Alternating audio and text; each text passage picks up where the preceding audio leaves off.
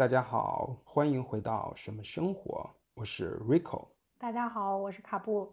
今天我们想要聊一聊极简与生活。你最早是什么时候听到极简这个概念？极简这个概念，我我其实一直有点模糊，但是它让我最加深印象的这个时间，其实是在疫情的第三年以后。你是最近两年才听过这个概念？对，他才让我在脑子里印象比较深刻。可能之前有有见过这个词儿，但其实并不太知道这是在讲什么。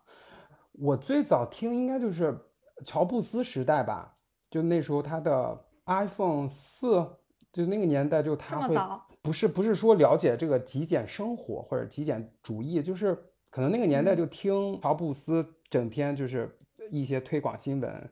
或者一些介绍他的东西产品，就会带出极简这个概念了。那时候可能是我第一次了解这个概念。我发现我自己很小的时候，大概十岁左右，我就接触过中国的极简。我觉得哦，怎么说？对 有一个小故事。你让我爸有一本书，就放在床头。他这本书的名字叫做。舍得，舍得，它是很厚的那种书吗？就它是一个，你知道以前我不知道那个年代很流行，类似于厚黑学或者成功学，你知道吗？就那个年代，我爸的那本书上面就是叫舍得什么人生的智慧，然后我看到那那个书的封面，你就没有欲望打开或者。而且我以前是非常鄙视这种，这就这个这这所谓的这种鸡汤文学，对对对，成功学。对我爸会天天说，有舍才有得，有舍才有得，就 整天在在在身边给我们洗脑，你知道吗？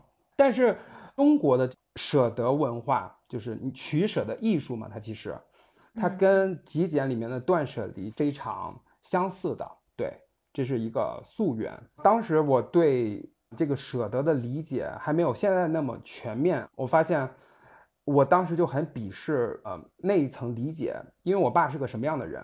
他是那种一百块钱的大比方赚，他会把九十块都花到，而他生意伙伴花到他们身上，只会留十块钱给我们的家人 花。我我小时候会非常抱怨这件事情，就会说，就为什么对我们家人那么抠，对外面人那么舍得？然后他这个时候就会说。有舍才有得，就就之类的，就 反正我从小就很痛恨这种文化。对，这我觉得这是我最早，你不能说是极，那时候我觉得它不能叫做极简，只是我回忆它跟极简的断舍离里面的概念是很相似的一个一个碰撞。虽然我小时候很鄙视这个舍得，就是取舍选择，我就发现确实这个。这个理念其实有影响到我之后的人生。你觉得是好的影响还是负面的影响？好的，好的影响。嗯，证明证明叔叔当时还是有很多得到的，不不是一味的只只有舍。又回到这个极简上面，嗯，现在来讲，你觉得你自己是极简主义吗？我之前觉得我自己是极简主义，但是我最近对这个概念呃就产生了一些。思考，因为我们身边不是也出现了一个极简主义嘛？个我们有一个朋友，你大概能猜到我我说的是谁？OK，就是我会发现我接触到的这些极简理念，以及各种书籍上的极简理念，以及我自己理解的极简理念，每一个人都不相同，也不太确定自己是到底是不是极简主义。对，所以，所以我今天也也想跟你好好聊聊，我也去。查了一些各个国家的不同的极简文化，也有一些我自己的思考吧。我我不确，我现在不确定我自己是不是极简主义。明白。但但还有一个点，我并不想要这个极简主义。我怎么说？不想要这个标签在自己身上。对，我会觉得它在现代社会，它更像是一个人设标签。就比如极简主义，我认为它是一个别人来评价你的词儿。极简主义，我觉得它有点类似于打比方啊，别人说，哎，这个人是个大帅哥，或者别人说，哎，这个人有点极简主义。就一个人如果他对别人说，我是一个大帅哥，我是一个极简主义，我会觉得他这个形容词是很奇怪，它不符合中国人的文化。那你觉得你是极简主义吗？我其实比较能够理解你刚才为什么说你不确定你自己是还是不是，因为这个事情在你问，在我刚刚跟你聊了之后，其实我也在想我自己是不是，发现我也不知道我到底是不是，因为我觉得他在某一些，举个例子，比如说我我们家装修房子的时候，那我可能呃尽可能的做到房屋的这种简单，然后配色的这种大气。我尽可能去省掉一些就是不必要的这种家具，比如说，其实我家就没有安那种电视柜，我们家也其实没有那个茶几，我就买了一个那种带架子的那种电视放在那儿，其实一样很好看。那你觉得这种属于极简吗？就至少这件事情在我自己看来，我是属于比较偏极简主义的人，因为我尽可能去省掉这些麻烦，不是因为省钱的原因，可能也也有部分这个原因啦，但是更多的是。我觉得有一些东西其实是没有必要放在那的，但是有的时候，比如说有一些其他方面，像网上冲浪啊这些，就是玩 APP 下了好多好多，但是我没有真正做到在这个方面上的一个极简主义，所以我觉得我自己也不能算是这种这种人。那我想知道你认为什么是极简主义？我最近反正有去调查一些各国的极简的文化背景。我觉得可以从几个国家这几个派系去分。那我们从近现代开始来说，最早它是流行于北欧，它在全球的经济发达情况是超前的，他们的人都已经变得很富有以后呢，他们出现一种新的文化，就是杜绝去炫耀，更更崇尚的是一种更低调、更内敛的这种一种文化。就比如他们对于这种物质的需求。他们会鄙视这种炫耀的文化。北欧这一部分人的极简，他们更要求的是这个物品，它是更加的简约而不简单。它需要它外面长得很好看，有这种设计风格。它也需要这个物品里面的品质非常的好。可以这么去总结吧。OK，他已经享受过一些有钱的生活。那那现在的生活就是我要过那种不炫耀的奢华。第二个阶段就是乔乔布斯时代的极简，因为乔布斯的极简呢，它跟北欧的极简区别在哪儿？乔布斯的极简它更 focus 在创新上，他首先是一个完美主义的人，乔布斯，他对产品的细节高嗯有非常高的要求。就在他眼中，那种平庸的产品都入不了自己的法眼。他的极简是对于这种创意的要求。OK，那他他的创意体现在哪儿？那是这个人他把艺术和科技完美的结合的第一个人，他是这样的人。嗯，而且我我我觉得这样去定义他更好。那乔布斯是一个艺术家，他不在我眼中他是艺术家大于商人这个本质。而且他的极简是非常 smart 的极简，是非常聪明的极简。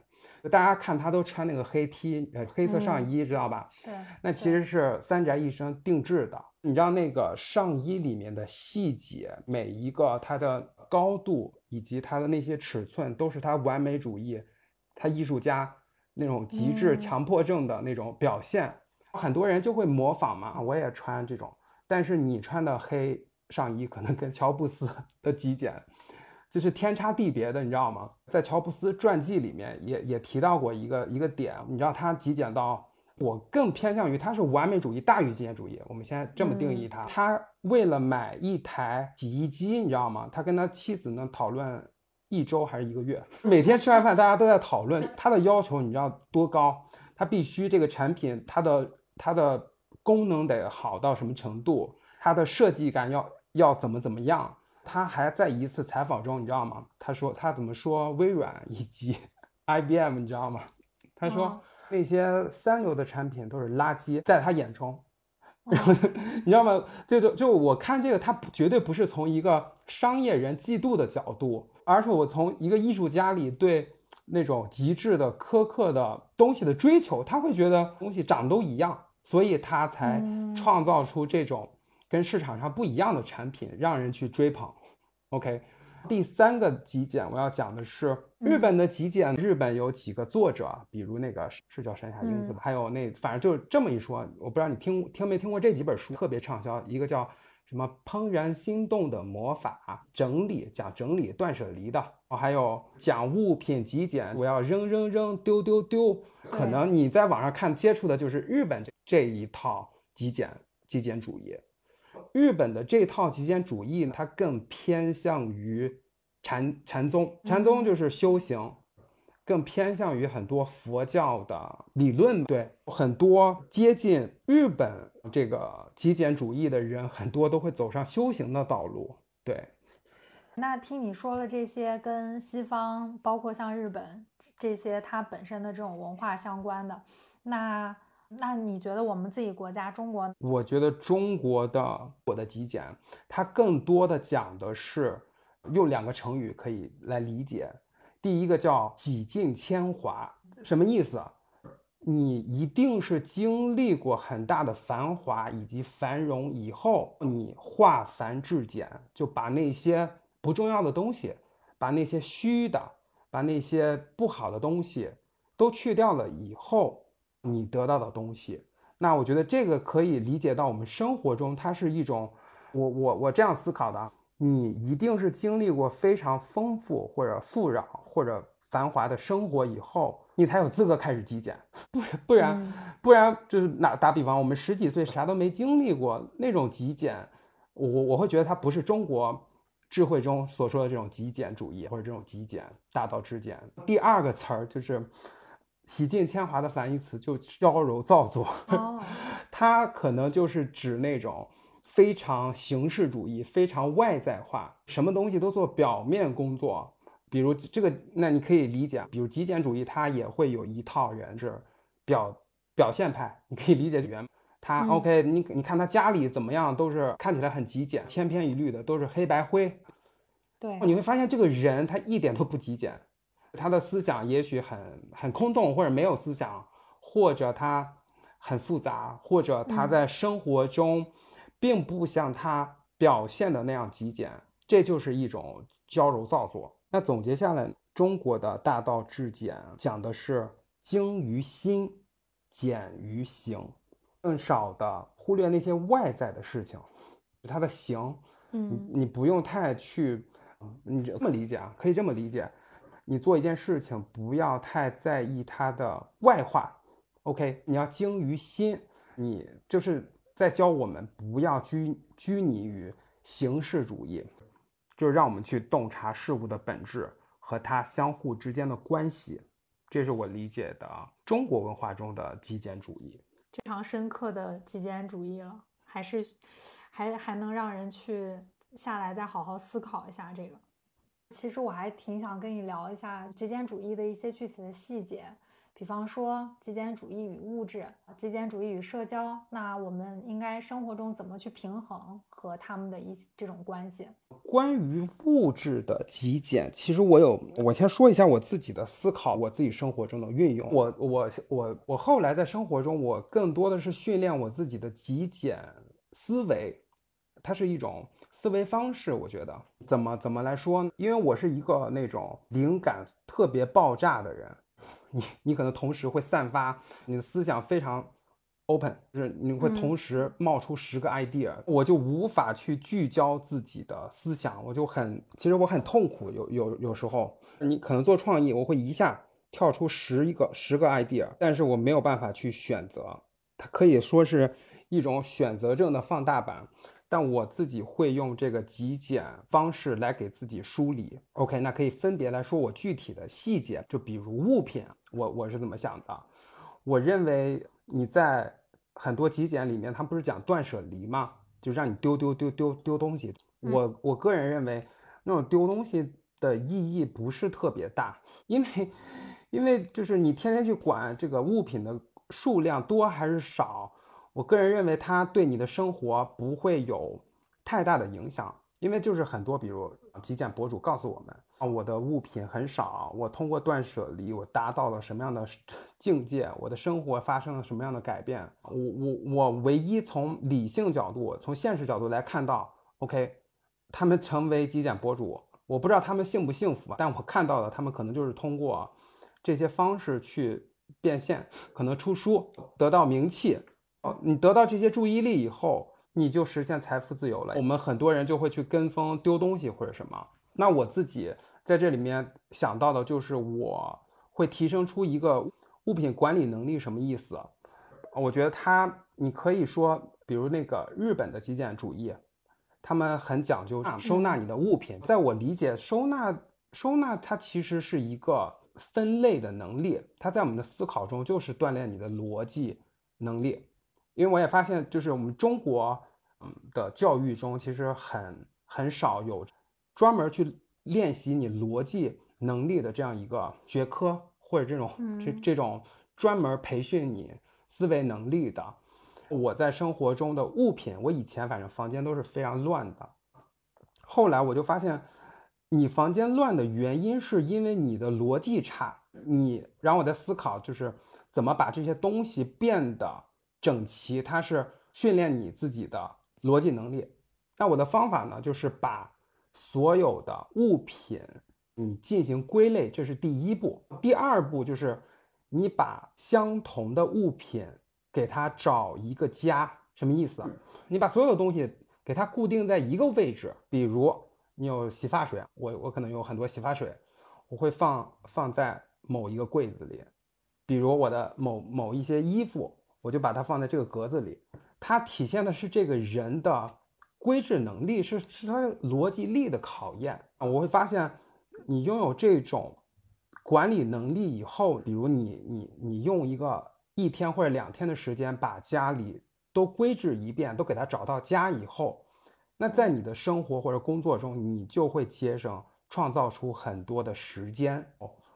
我觉得这是我处理家里的这些物品的一个跟极简相关的。第二个点是，我会更加的思考我和物品之间的关系，就是什么意思？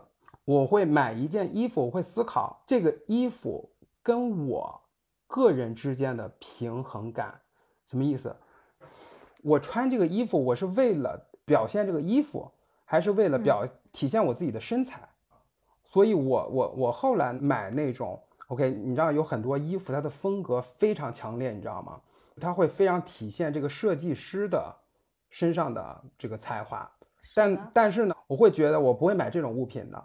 因因为它它会抢走我的风风光，我个人的风光，因为因为我很是你的风格，不是我不是不是这个意思，我比如我现在的理念，我我对于物品的这种理念，就说服装，如果这个衣服穿上以后让我的它它显现不了我的身材啊，OK，它只是在凸显一个 logo 或者凸显它是一个，比如一个廓形设计。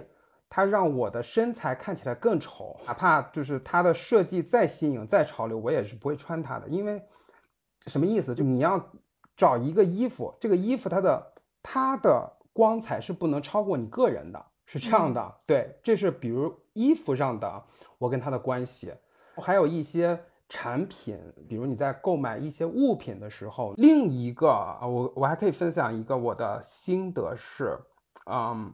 在极简里面，它就是一个取舍的艺术。我觉得，反正它它需要用这个思维力。什么意思？我我我以前会买很多的产品。OK，我认为极简它一定是你经过极繁以后的结果。打比方，我会 买洗发水或者沐浴露这种东西啊，不包括所有的东西。我觉得，反正我现在在用这种极简模式，是我一定会大量的尝试。我会在。一年或者两年，我不停的，我一次会买十瓶洗发水或者十款沐浴露。当然，这我真的真的，我 我我，当然我这种比较极端，我会我会提前投投资嘛，我会把你可能对对不是囤积，我不是为了囤积，找到最好的，我为了找到那一款最属最适合我最属于我的，因为因为你会发现，相信的人不是说我不相信这个世界上的人，不是这个意思。就我在自我自我观察中，以及我对于我自己的了解，我会发现，不管是各种学科或者各种理论，它实际到你自己身上，你都必须每一样东西你都自己去体验。这就物品什么意思？就你一定要去感受这个物品。就他跟你说好，你必须自己使用，自己感受它用。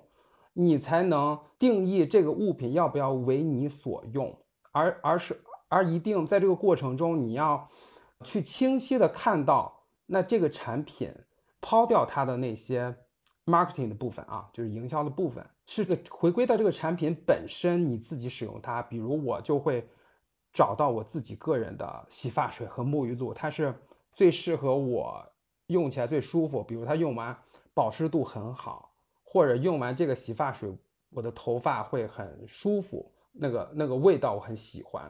对我基本上在我所有的品类里，我都会通过这种不断的取舍。选优，优中选优，找到找到我自己的，比如牙膏，我也会找到一支最适合我的。那我固定了这个以后，它可能会陪伴我三四年。反正我会觉得这是一种投投资方式或者省时间的方式。我买了十支或者二十支之后，我可能三年四年，我再也不用思考洗发水的事情或者牙膏的事情。好 永逸。对，这只是我个人这个这个我这个方法，我又回到了。我们开头聊的我爸的那个影响，我后来回顾我这个方法，就他说有舍你才有得，什么意思？因为我前期付出了很多舍嘛，我要花很多钱，我可能要买十瓶洗发水，或者 这牙膏二十支牙膏，我不断的去试，哦，那那个得就是我会我在家里或者我使用的东西，百分之八十以上都是我非常喜欢的，而且的使用寿命也很长。对，呃，反正这是我自己的极简，关于物品的极简的思考跟小方法吧。对，嗯，那社交这一块你怎么看？社交这一块，我我也会使用极简里面的一点点理念。我会觉得，因为以前我是一个在情感关系，不一定是情感关系，指的有有的是情侣，有的是好朋友，甚至有些亲情。我以前都会有一点优柔寡断。因为你老受到各种价值观的影响，劝大家都说劝和不劝分，什么都会鼓励你不要跟所有人闹僵，日后好相见，对不对？但是我会发现，这种指导会浪费你很多时间。我发现一个细节，就是很多人都会高估自己的，都会高估自己的抵抗力。什么意思？你知道吗？就很多人，我不知道别人，我反正我自己换到我自己。我基本上每一个感情分手，我基本上都会用这个物理阶段的方法，我会我会把拉把对方拉黑，嗯，对，因为这这这只是针对我自己啊，我不，当然我也不是说跟所有的听众说都要用我这个方法，因为我发现，比如我分手了，我会忍，我我自己啊是那种念旧情的人，我而且我脑子里会编故事，可能一分手后，哪怕这个人呃有再多缺点，我总是会想起他的好。你可能心里就会纠缠不清，就很想再去。明明你的理性，对对，你你的不也不是你的理性跟你的感性会不停在大脑打架，就会不断的去吞噬你、消耗你。然后我就必须用这种物理戒断的方法，因为我东西我还有一部分自尊心，可能就我把删了以后或者拉黑以后，我就知道我绝对不会再去加他或者。再去偷看它，我必须用这种强制戒断的方式。你觉得网上的这些互联网信息，你你你会去极简吗？或者去怎么平衡在在你的生活中？我我其实会关注到，我只看我自己需要的，甚至我有的时候在用一些 A P P 的话，我只是直接去搜我当下比较要马上得到答案的一些东西、一些内容。因为有的时候我发现，如果我过度的，比如说我刷手机看这些自媒体超过一个小时，我会觉得一个时间过得很快。再一个，我觉得我这我不知道我这一个小时干了什么，它其实挺占用我的时间的。所以我后来就觉得，我无效的去吸收这些，其实这些东西跟我没有什么关系。别人在这些平台上，他发他自己的生活也好，或者是怎么也好。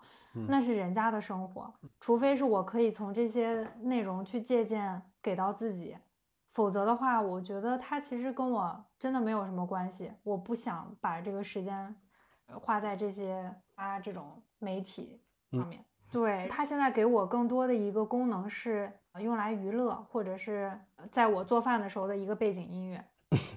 嗯嗯，是，所以我觉得慢慢在这种使用，在就在这种嗯上网社交上面，其实呃我我自己觉得在这块我还是比较极简的，而且我因为手机的内存比较有限，所以我下 APP 都比较少，非常简单。但我我理解的关于社交不是不是是。我理解的信息极简，我我我跟你有不同的方式方法。嗯，我我自己其实也也也也看到过这种这种教育啊，就我看到过很多这种信视频，他会说啊，我们在被什么机器操控着，我们在被系统霸占着，什么我们的时间都被自媒体都被他偷走了，意思 OK。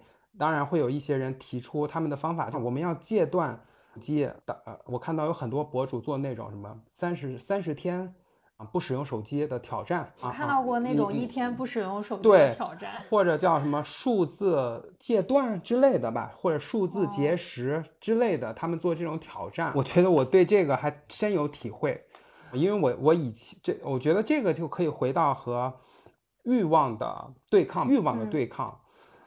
因为我自己就是啊，我小时候好像有尝试过减肥，有尝那时候的减肥还没有什么健身理念，或者也不懂什么卡路里，也不懂什么这些现在健康的这些运动概念。那个时候，我我我先说我这这几次经历，我我的我对抗欲望的这几次经历，第一次就是减肥，很有意识的，其实 大概下了晚自习，我连续三天晚上。四连续四五天晚上不吃晚饭在减肥，你要到第五天的时候，我就差点饿晕。那天晚上我煮了三袋方便面，打了五个鸡蛋，煮在一起，一口把它吃完了。就从那以后吃完了。对，从那以后我再也不会这种强制性的在欲望上这种去去戒断嘛。我觉得这种是不好的方式。第二次关于欲望，就是因为我有一我抽烟嘛，烟瘾还挺大的。因为我在抽烟的没几年，我就尝试去戒烟，也是一次对对抗欲望的经历。大概断了一个月，你知道吗？我当时什么状态？我看到街上有人抽烟或者丢烟头，我好想跑过去抢走。就你那个烟头让我抽一口，这一次我对于这种欲望的对抗我也失败了。当我复吸抽烟就复复吸烟以后，我的烟瘾又比以前更大了。对，第三第三次就是提醒一下大家，抽烟有害健康。对对，当然不是鼓励大家抽烟了。那我表我要表达的重点是，人你如果去对抗你这个欲望，或者你强制性的让自己得不到满足，还有一个，我第三第三次欲望也是我控制欲望。第三次就是我健身，有一段时间我就健身疯魔了，你知道吗？自律到。饮食非常的控制，精致到每天必须吃多少卡路里，健身必须要有多少量，要几点睡觉，几点起来，可能会精确到某一天的一根香蕉之类的啊。当然，就那段时间可能有两那那段时间我的体脂率与我以及我的身材已经达到了我可能人生的巅峰。但是你知道换来什么了吗？我觉得的长期的自自我控制，发现它有点像。让我有点对所有的东西都失去了欲望，感觉你知道吗？他会，我觉得那种东西会伤害身心。当你强就特别自律的控制自己的欲望很长一段时间以后，你会对一切都感到无聊，因为它是它是反人性的，就等于你那样控制自己，它会带来不好的强强烈的控制自己的欲望，它会给你带来反作用力。然后，反正以上这是我自己个人的三次对欲望的控制的失败。我总结出，你不要去对抗欲望，你要在你的欲望上建立新的习惯。你需要通过思考去建立方法。那我说一下我具体在信息极简上做的方法。我会定期的去更换我自己需要的信息。你，我给你给你分享一个方法，就我会把。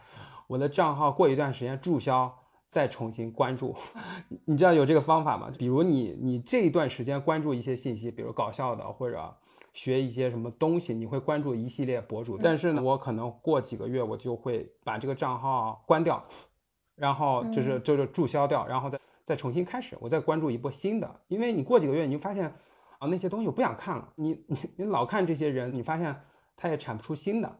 这是这是我的方法。因为啊，还有叫信息茧房，就你老看一个领域东西，会让你这个人的思维越来越狭隘。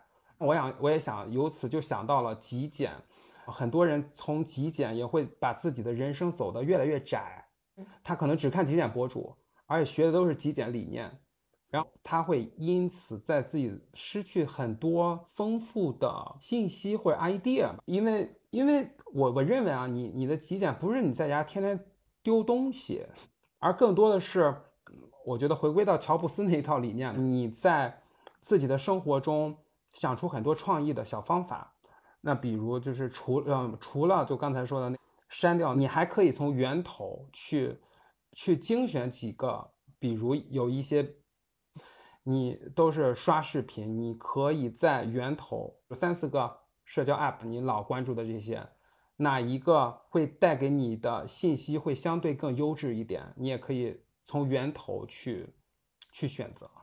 我改天试一下，因为你说的这种还没有尝试过。它还有一个就。你把后台某很多 app app 里面啊，你把后台的推荐方式去改，呃，不是，哦，它有一个推荐方式推荐方式改一下，你不要让系统算法控制你，你要你可以修改一个模式，就不要让算法推荐你，你可以去看后台看一下。如果你老跟着算法走，你确实会进入信息茧房。你要你要在这种设计上去抵抗你现在这个信息茧房里，因为。因为他给你推这个算法很聪明，他知道你喜欢什么。如果你一直去吃啊你喜欢的这些东西，你你自己没有意识，我我不能老吃这些东西，我还得去看别的东西，或者去建立新的爱好、新的喜欢，不然你就会让你的世界越窄，越走越狭窄。对你可能都不知道走出这个现实世界了吧？对，好吧。可以试一下。我大概在这这一刻啊就刚刚就聊到这儿，我就确定我不是极简主义。对我不是极简主义。我会发现这种极简主义更多是自己给自己设计的一种圈套，也不是说圈套，就是 OK。那那极简主义，比如你想学极简主义，你不管看任何书，它里面都会有一种一二三的教条。极简主义怎么样？极简主义怎么样？你可能会拿这些书上或者一个教科书上，不管是一个极简大师也好，极简达人也好，他会教你啊怎么成为一个极简主义者。但是我们今天聊到这儿，我突然就冒出来，我发现我我我应该是一个自由主义，大概我不想被任何的这种定义或者这种框架给束缚住。人生必须，我的人生必须少，我会觉得我可以接受这这种极简主义在我的生活里有过。比如一个月或者一年的体验，但它只是我人生中的一小部分，但我绝对不会。我是极简主义，你觉得极简主义真的对我们的生活有积极影响吗？我目前自己的体会，我觉得它是会有一个积极影响的。因为，因为我觉得现在就是大家在于对于消费这件事情上比较理性，从这个角度来看，嗯，其实不会再像之前有一些盲目的这种消费了。我觉得大部分人现在趋于理性的这种状态，包括其实我自己也是。比如说我刚刚前面提到的那个装修，我就是设计成那个样子，但是住进新家之后，我不觉得这些没有的家居它会是一个空缺。其实反而我觉得这些没有。我平时也不会想着去用它，所以有的时候我觉得，嗯，少少一些东西在生活里面，它不会，其实对不不会对正常生活造成一定的负面影响，反而它其实会让你很轻松。定期其实因为之前就像你说的，其实对于什么购买衣服呀，包括有一些东西，它的欲望还是比较强。这两年其实衣服其实就像。有点有点，我觉得可能跟年纪也有关。现在反而喜欢去购置一些比较有质感，或者它的质量能穿让我穿很久的。可能它一次性的这个价格会比较高，但我觉得这些东西在我去，不管是在哪种场合，或者是想要，即使我未来要去搬家也好，我不会想要把它扔掉，因为我定期在清理这种换季衣服的时候，但凡是曾经我可能。比较便宜或者低价购入的这些东西，我发现它的质量和它在我心里的这个这个地位，它不能保证我一直会留着它，其实反而是一种累赘。所以我觉得它它会有一个积极的影响。你你觉得？我觉得极简主义，我对很多东西或者信息或者各种东西都充满了无限的好奇心。这既是我的缺点，也是我的优点吧。我觉得它也有时候也会成为我的烦恼。我会接受这些新鲜的东西，但我一定会嗯带着自己的想法去探究这些问题。我可能啊，你去读毛泽东的选集，我喜欢看他的思想。他他他他说过一句话：你遇到一切问题，你就去调查它的历史和背景。那在这个调查的过程中，你就会发现这个问题的真相。所以，反正我经过今天聊天以及反正这段时间的这个了解，我会觉得它对人的生活肯定是有积极影响的。但是，任何好的东西都会有一堆错误理念的人再去往另外一波去引导，对，因为这个世界就是就是这样的，所以我们必须去独立的思考，更多的去思考啊，属于属找到属于自己的极简方式、极简生活，不去从众，不去盲目的追追风。我认为的极简也不一定是黑白灰，反正就是那种。定义下的极简，我我在想，也许有一天极简可以有全部是红色，或者蓝色，或者丰富的颜色，也可以是极简。那今天就先到这里喽，拜拜。